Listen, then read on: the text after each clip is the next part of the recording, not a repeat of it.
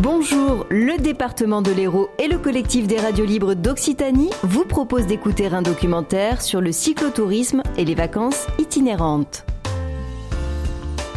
Enfourcher son deux roues pour découvrir des sites et des paysages d'exception fait de plus en plus d'adeptes. Si la bicyclette est devenue la reine de l'été, c'est parce que cette façon de voyager est à la fois sportive, économique et écologique. Et la formule séduit, la France est aujourd'hui la deuxième destination touristique mondiale à vélo, derrière l'Allemagne. Mais pour attirer les cyclistes, encore faut-il avoir des itinéraires balisés et sécurisés. Alors pour inciter ces nouveaux voyageurs à circuler sur ces routes de la Méditerranée, le département de l'Hérault a entrepris des travaux d'envergure sur plusieurs tronçons. 12 km de pistes cyclables ont été achevées dernièrement. Elles traversent les communes de Portiragne, Vias, Agde et Marseillan. Élargissement des voies, signalétique adaptée, plantation et nouveaux revêtements, ces récents travaux qui ont coûté 500 000 euros devraient permettre aux cyclistes de rouler plus sereinement le long du canal du Midi, de part et d'autre de Béziers, depuis Olonzac jusqu'à Marseillan. Des véloroutes que l'on vous propose de sillonner à nos côtés et de découvrir à travers des rencontres et des témoignages. C'est à Colombier, charmante petite ville avec son cœur ancestral et son port fluvial, que démarre notre parcours. Après avoir traversé le tunnel de Malpasse, direction le site des neuf écluses de Foncérane à Béziers, Charlotte Guiton, guide conférencière pour Béziers Méditerranée, nous attend pour nous présenter l'histoire de ce site.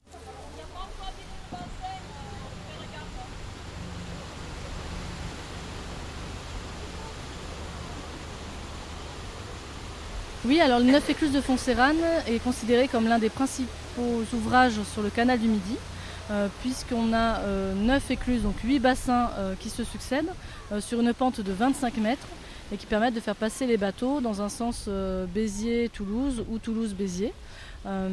c'est un, un exploit au XVIIe siècle et c'est dû à Pierre-Paul Riquet, qui est le concepteur du canal du Midi, qui voulait absolument que le canal passe par sa ville de Béziers et qui s'est retrouvé devant un, problème de taille, c'est-à-dire comment faire passer les bateaux sur une pente de 25 mètres, et qui a eu donc cette, idée assez ingénieuse d'une succession de, huit bassins en forme euh, ovale. Euh, avec euh, des portes pour créer vraiment un escalier à bateau. et c'est un ouvrage qui est maintenant un des plus visités de notre région, puisque c'est le troisième site après le pont du Gard et la cité de Carcassonne. Le projet initial de Pierre-Paul Riquet faisait passer euh, le canal du Midi directement dans le fleuve, l'Orbe. Euh, or, il y avait beaucoup de problèmes puisqu'il n'y avait trop d'eau ou pas assez d'eau. Euh, donc, on a beaucoup eu de plaintes et des, bateaux qui ne pouvaient pas passer, qui étaient en attente, et donc ça vraiment ça a impacté fortement le commerce. Donc, au 19e siècle, même si Pierre-Paul Riquet le savait déjà que ça allait poser problème, ce n'est qu'au 19e siècle qu'on a trouvé à la fois l'argent et les, et les moyens techniques pour créer un pont-canal. Donc, on a créé une déviation. Donc les deux dernières euh, écluses se sont fermées. Le dernier bassin n'est plus utilisé. Et l'avant-dernier bassin a été modifié pour créer une déviation qui va vers un pont-canal.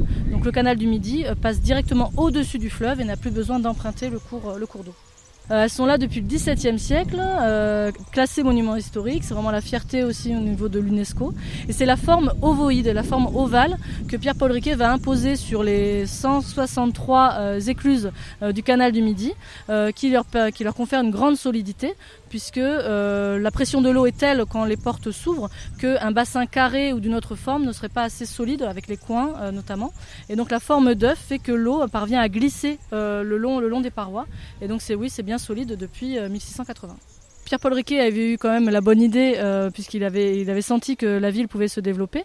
Donc euh, dès le XVIIe siècle, Béziers va en profiter pour euh, faire partir bah, ses marchandises. C'est beaucoup de, l'export, peu d'import, mais beaucoup d'export. Donc autour de Béziers, à l'époque c'était les olives, bah, tout ce qui venait de la Méditerranée notamment, et puis le vin déjà. et au 19e, le changement va s'opérer puisque c'est une période où on va planter massivement de la vigne. Et là, c'est le vin qu'on va faire partir aussi du, du, canal du Midi, avec un port dédié qui s'appelait le Quai Port Notre-Dame au XVIIe siècle. Et au XIXe, c'est devenu le Quai Port Neuf.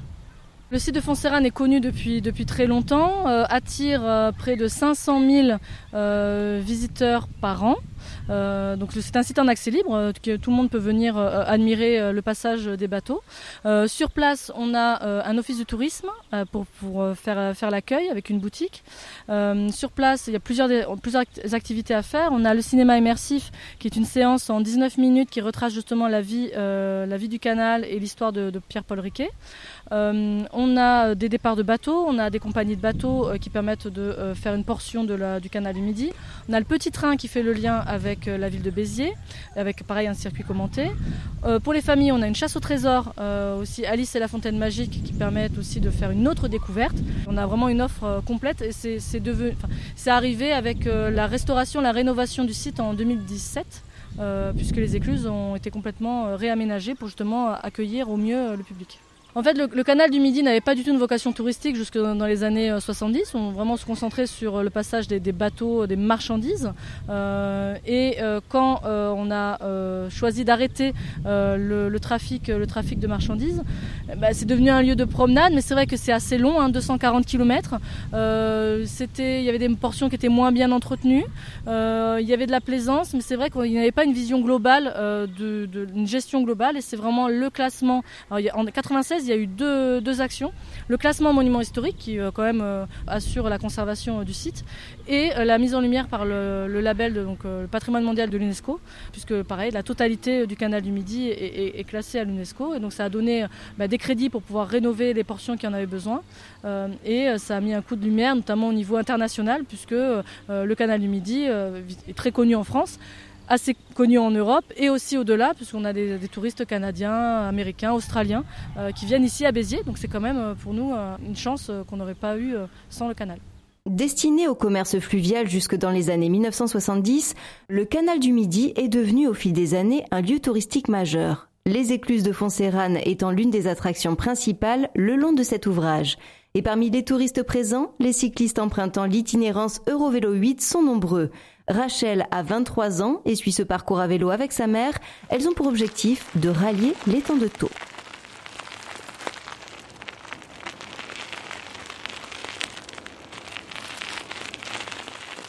Je suis avec ma mère, euh, nous suivons le parcours depuis Toulouse et on se rend jusqu'à l'étang de Taux. Pour nous, c'est l'occasion de découvrir le canal du Midi et de le faire à vélo. Et ça nous permet aussi de nous arrêter quand on veut et où on veut, profiter des paysages et aussi euh, avancer à notre rythme. Puis c'est bien aussi d'utiliser davantage le vélo plus que la voiture. Ça nous permet aussi de découvrir un peu le terroir, euh, la nourriture locale. Euh. il y a beaucoup d'aires de repos, il y a des ponts pour les cyclistes. Et aussi, c'est loin des routes, donc on croise pas beaucoup de voitures.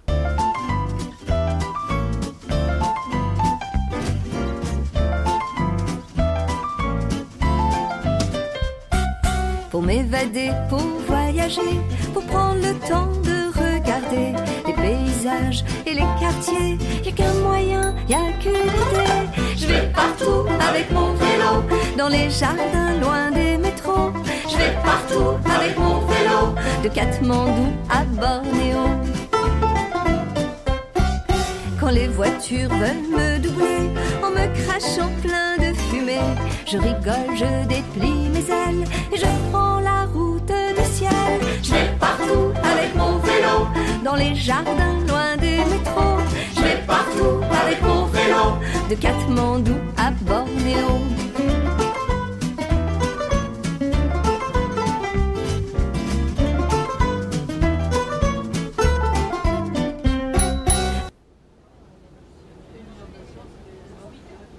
Et si certains font le choix du vélo pour parcourir le canal du Midi, d'autres optent pour le bateau. Depuis 1981, les bateaux du Soleil naviguent entre Béziers et Agde. Les touristes ont alors l'opportunité de monter et descendre les bassins de Foncérane avant de voguer au fil de l'eau. Khadija Medadi est la directrice des bateaux du Soleil. Elle nous présente l'activité touristique fluviale sur le canal du Midi. Nous organisons euh, des croisières euh, avec repas ou sans repas, hein, de simples promenades. Euh, sur le canal, euh, sur un secteur qui part de l'étang de Taux euh, jusqu'à Anserune. Donc nous, la fin du canal et jusqu'à l'Opidum d'Anserune. Avec deux bateaux différents, donc le Capitan, qui lui a son port d'attache à Agde, et le Santa Maria sur lequel nous sommes aujourd'hui, qui lui est sur le port neuf de Béziers et qui donc mesure 28 mètres et qui lui passe Fonserane à l'inverse du Capitan qui lui est trop grand pour passer Fonserane. Voilà, donc euh, on passe les neuf écluses de Fonserane, enfin les six, les, six, les six bassins exactement, le nom touristique c'est neuf écluses. Et donc l'essentiel de notre clientèle est une clientèle groupe, autocariste, agence, donc euh, sur des voyages organisés, donc du troisième âge essentiellement. Ça en avant-saison et en après-saison. Et après, nous faisons évidemment aussi les familles et les euh, touristes sur juillet-août avec un programme un peu, un peu différent, avec des croisières un peu plus courtes. Mais nous proposons aussi des croisières repas, bien sûr, pour les, pour les familles. Depuis quelques années, on s'est un petit peu développé aussi sur l'événementiel. hein. Donc des anniversaires, comités de- d'entreprise, surtout de la croisière privée, donc pour des mariages, des anniversaires, euh, avec qui on travaille, soit avec un traiteur ou c'est nous qui faisons euh, nous-mêmes, ça, ça dépend de ce que veut le client. Donc c'est l'essentiel, comme je disais, de, l'activité. Euh, ça reste quand même la croisière groupe euh, pour la découverte du canal. C'est effectivement les écluses de Fonserane qui sont le plus demandées et c'est le secteur sur lequel on travaille le plus. Après, le capitaine, lui, travaille beaucoup en avant-saison en groupe parce qu'on fait des croisières très longues avec le capitaine, comme Hague de Béziers par exemple, qui fait 6 heures de croisière, où là les groupes sont plutôt intéressés par ce genre de croisière. hein. Le troisième S, je fais des journées complètes avec repas, donc c'est vraiment. euh, lui travaille plus sur euh, ce produit-là. Mais euh, reste quand même, oui c'est vrai, euh, le tunnel aussi, qu'on va faire aujourd'hui. qui reste aussi une des activités, une, pardon, un des, me- des monuments les plus convoités, on va dire. Il nous arrive de travailler avec des cyclistes, même des gens qui en fait sont à vélo et qui euh, voilà, nous demandent de les prendre en cours de chemin. Par exemple, on part de Béziers, on les récupère à Colombier, on les ramène à Béziers, ou l'inverse, on les récupère à Colombier, on les ramène à Béziers. Après, voilà, nous, le problème, c'est le nombre. C'est sûr qu'on ne peut pas embarquer tous les vélos.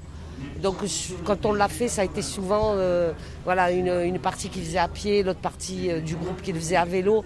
Mais on peut embarquer 3-4 vélos à la fois, mais pas plus. En tant que professionnel, on est propriétaire sur les, euh, prioritaire pardon, sur les passages.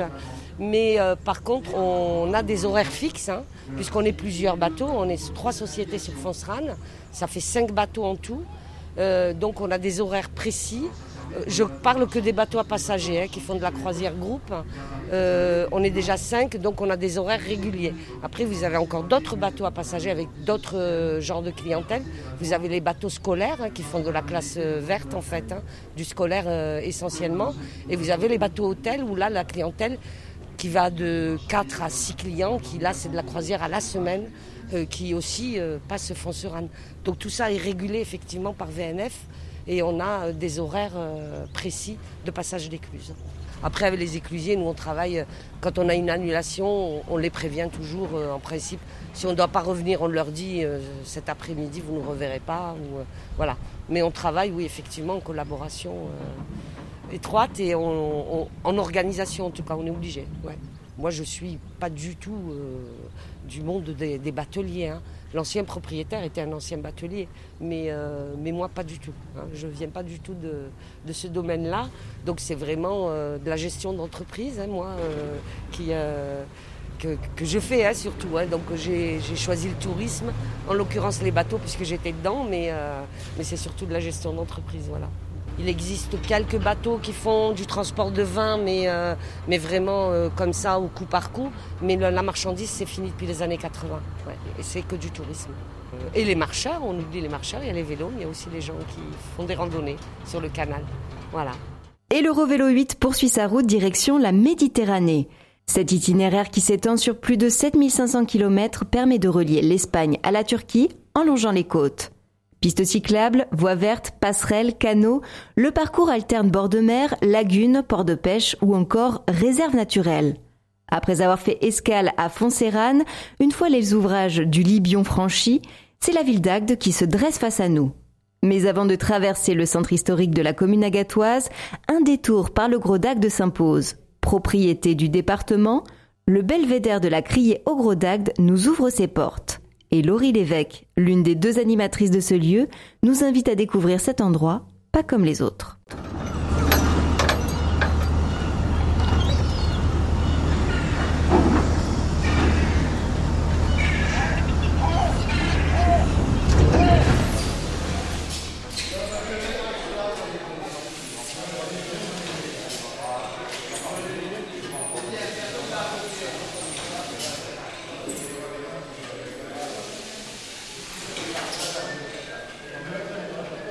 Le Belvédère, c'est un circuit visite qui est accessible aux personnes curieuses, désireuses d'en connaître davantage sur euh, la pêche en Méditerranée. Voilà, comment on la pratique, euh, avec quel bateau, avec quelle technique, euh, quelles espèces on va trouver chez nous. Et il faut savoir quand même que c'est la seule criée ouverte au public sur le bassin méditerranéen français. Il faut savoir que chez nous, on a beaucoup, beaucoup de familles de pêcheurs. Donc euh, la criée du Gros d'Agde, c'est vraiment un, voilà, un point très, très important euh, chez nous. La criée, elle fait vivre 300 familles agatoises.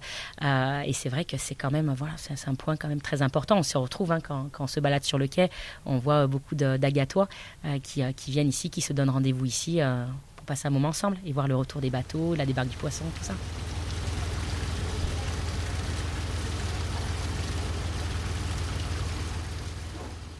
Alors, on a de la chance d'avoir euh, de, très bons partenaires, comme par exemple l'Office de tourisme qui, euh, conseille euh, justement aux, visiteurs de, venir découvrir notre activité, puisque c'est quelque chose d'inédit qui n'existe nulle part ailleurs chez nous, hein, sur le bassin méditerranéen français. et puis voilà, on a des partenaires, on a des campings, on a des professionnels du tourisme qui vraiment ben, sont là pour nous aider à communiquer sur notre offre de visite. Euh, l'importance du tourisme, bah, pour nous, c'est très très important parce que c'est vrai que la pêche, on est en bord de mer, la pêche, c'est quand même une activité très importante aussi. Et c'est vrai que eh ben, c'est l'occasion en fait de s'approcher vraiment des professionnels de la pêche. Voilà, vous, vous pouvez le faire nulle part ailleurs chez nous. Euh, donc c'est quand même l'occasion euh, vraiment de, s'approcher, de poser des questions aux professionnels qui partent en mer très tôt le matin et qui, qui, qui nous confient voilà, du poisson. c'est super en fait. On n'a que des bons retours d'ailleurs. Déjà, nous, il faut savoir qu'on propose deux visites guidées par jour. La première le matin, qui est un petit peu plus théorique, euh, mais qui permet vraiment de comprendre comment on pêche chez nous. Donc, pour la visite du matin, on reste beaucoup dans notre circuit visite. Euh, on a beaucoup d'explications, on a beaucoup de photos. Euh, voilà, on, peut vraiment expliquer tout ça directement à l'intérieur de ce circuit visite. On va également sur le quai, puisqu'on va à la rencontre des pêcheurs qui restent, qui sont restés ce jour-là, par exemple à quai. On va voir les bateaux en vrai. On parle beaucoup de la pêche du thon rouge aussi, puisque c'est notre pêche emblématique en Méditerranée. Et puis, euh, c'est vrai que le matin, on a euh, possibilité de rentrer dans la salle de vente aux enchères. C'est quelque chose qu'on euh, ne propose nulle part ailleurs. Et on va voir un peu le pêcheur, voilà, ce que le pêcheur nous a apporté. Donc, le poisson frais qui a été pêché dans la nuit ou le matin très tôt. Et ça, c'est assez chouette. Donc, ça, c'est pour la visite du matin. L'après-midi, c'est plus, on est plus dans le visuel. C'est-à-dire que l'après-midi, on va vraiment sur le quai, on assiste au retour des chalutiers, on voit la débarque du poisson euh, on assiste à la vente aux enchères, l'expédition des produits. Donc l'après-midi, vraiment, on va suivre le circuit du poisson à la criée, euh, de sa débarque jusqu'à son expédition.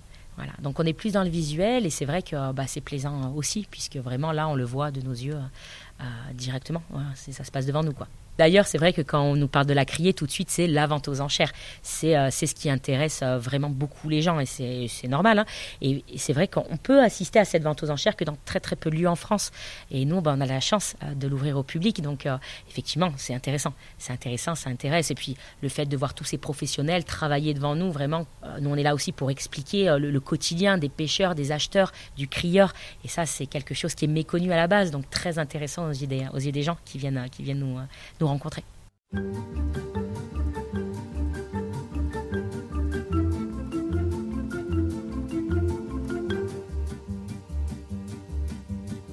Quand on partait de bon matin, quand on partait sur les chemins, à bicyclette. Nous étions quelques bons copains. Il y avait Fernand, il y avait Firmin, il y avait Francis et Sébastien et puis Paulette. On était tous amoureux d'elle, on se sentait pousser les ailes à bicyclette. Sur les petits chemins de terre, on a souvent vécu l'enfer pour ne pas mettre pied à terre devant Paulette. Dire qu'elle y mettait du cœur, c'était la fille du facteur à bicyclette. Et depuis qu'elle avait huit ans, elle avait fait en le suivant tous les chemins environnants à bicyclette. Quand on approchait la rivière, on déposait dans les fougères nos bicyclettes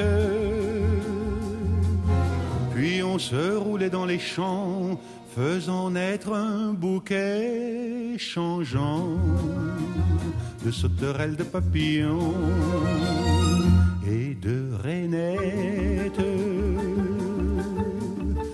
Une fois sorti du belvédère et de la vente aux enchères, notre parcours nous invite à remonter les dernières berges du canal du Midi en direction de l'étang de Thau.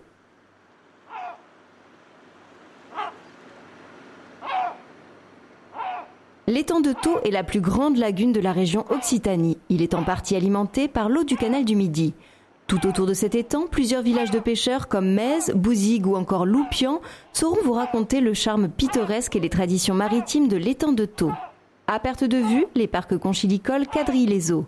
L'occasion de faire une dernière halte dans l'un des ateliers conchilicoles présents, l'atelier Enco à Loupian.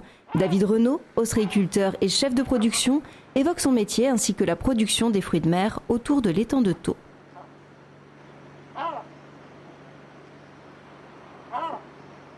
Nous, on est une entreprise euh, spécia- spécialisée euh, dans l'ostréiculture, c'est-à-dire qu'on fait surtout de l'huître, on fait un peu de la moule, mais pas beaucoup. Et donc, c'est un, c'est un métier assez passionnant, assez prenant. Et c'est un métier qu'on essaye de, développer, euh, de faire développer autour de nos dégustations, de faire connaître. Ça fait vivre euh, beaucoup de monde, ça fait travailler beaucoup de monde, ça fait travailler tous les villages alentours. Et puis ça fait connaître un peu les, villages aussi euh, qui sont tout autour de l'étang de qui n'était pas très connu il y a encore quelques années, à part Bouzigues, qui, est un petit village qui est connu depuis longtemps. Et donc c'est surtout, ça nous permet surtout de, faire connaître notre, notre travail euh, grâce à nos dégustations.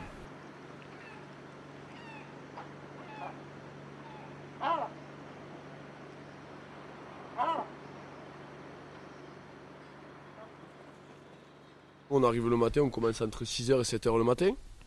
On essaye de commencer à la fraîche, euh, parce que plus il fait frais, mieux c'est. Et donc on arrive, on, descend les bateaux et on part avec les bateaux tirer les, huîtres qui sont collées sur corde, par trois. Une fois qu'on les a tirées, on les ramène, euh, on les ramène pour les détroquer, c'est-à-dire les nettoyer. Gratter tout ce qui est parasite, c'est-à-dire les algues, tout ce qui se colle dessus, le ciment, tout ça.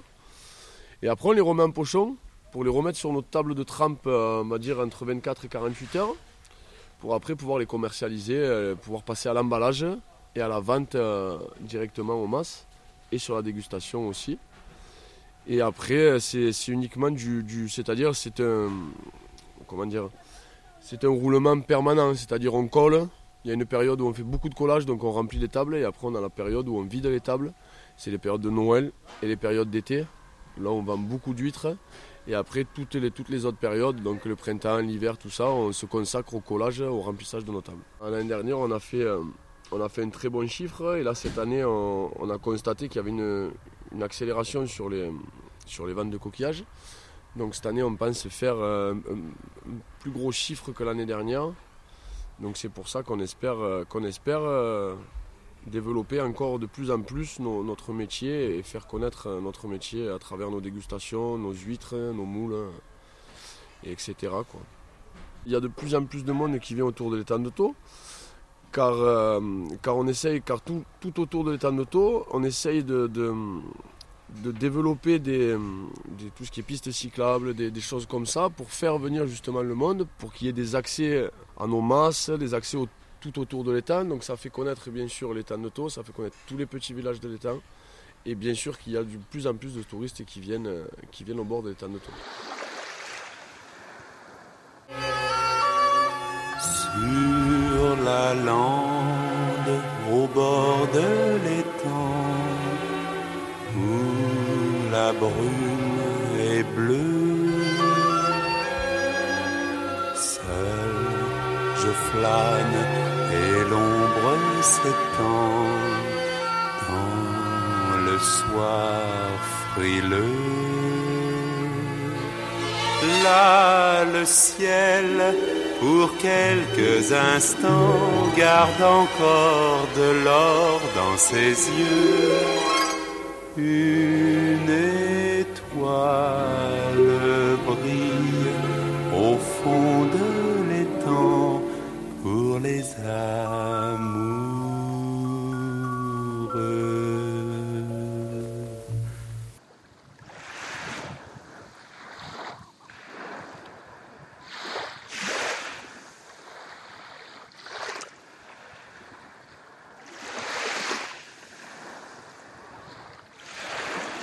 Alors du coup là vous voyez en face de nous on a 7. Si vous regardez un peu sur la gauche là-bas vous voyez Frontignan. Ensuite vous avez Balaruc-les-Bains. Vous avez Bouzigues, petit village de pêcheurs. Ensuite ici nous on est à Loupian. Quand vous regardez de l'autre côté complètement, là-bas vous, avez la colline du Cap d'Agde. Et après vous pouvez apercevoir Marseillan et Metz qui sont juste au bord là-bas. Nous, rien que nous, euh, pour notre masse à nous, on a 22 tables. Donc après, chaque, chaque masse est différent. Vous pouvez avoir un ostréiculteur qui a 3 tables et un autre qui en a, qui en a 30. C'est tout dépend de la superficie du masse.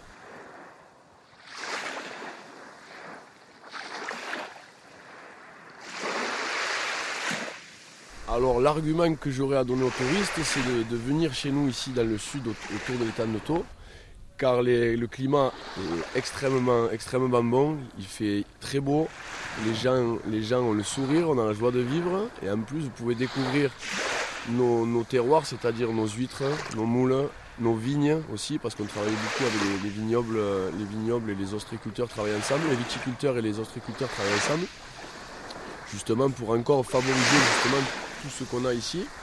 Donc euh, le, petit mot, c'est venez ici et vous pourrez vous régaler à déguster euh, des bons coquillages et boire des bons petits vins euh, au soleil, tranquillement, au bord de l'eau, calmement et tranquillement comme on dit nous.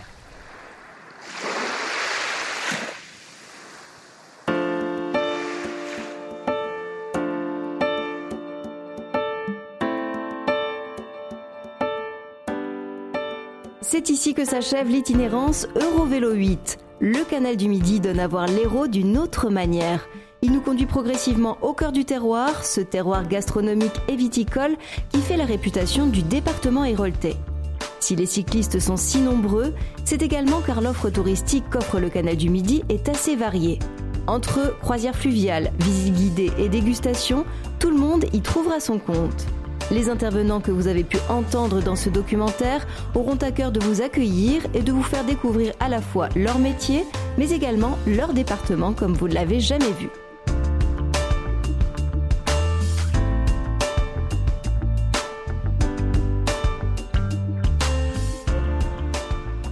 La véloroute de la Méditerranée qui emprunte la section la plus méridionale du canal du Midi est un parcours à retrouver en détail sur le site de France Vélo Tourisme www.francevelotourisme.com ou encore sur le site d'Aérotourisme www.aero-tourisme.com.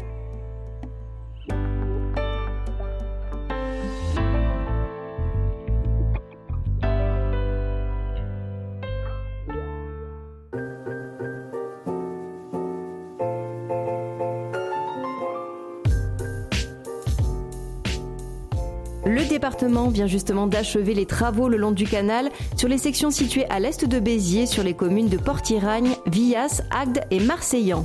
L'objectif, améliorer la circulation des vélos et des piétons et la continuité de l'itinéraire.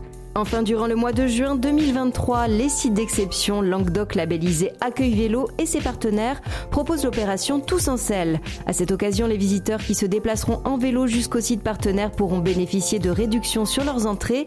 Avec Tous en selle, le réseau des sites d'exception Languedoc s'inscrit dans cette dynamique et souhaite, à son niveau, inciter les visiteurs à se déplacer à vélo dans les lieux touristiques incontournables et parfaitement équipés pour accueillir les cyclotouristes dans de meilleures conditions.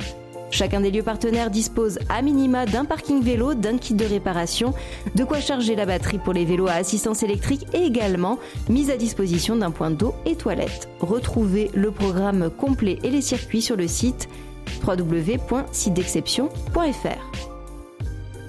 Ce sujet sur le cyclotourisme et les vacances itinérantes a été conçu par Radio Clapas, un documentaire produit en partenariat avec le département de l'Hérault et le collectif des radios libres d'Occitanie.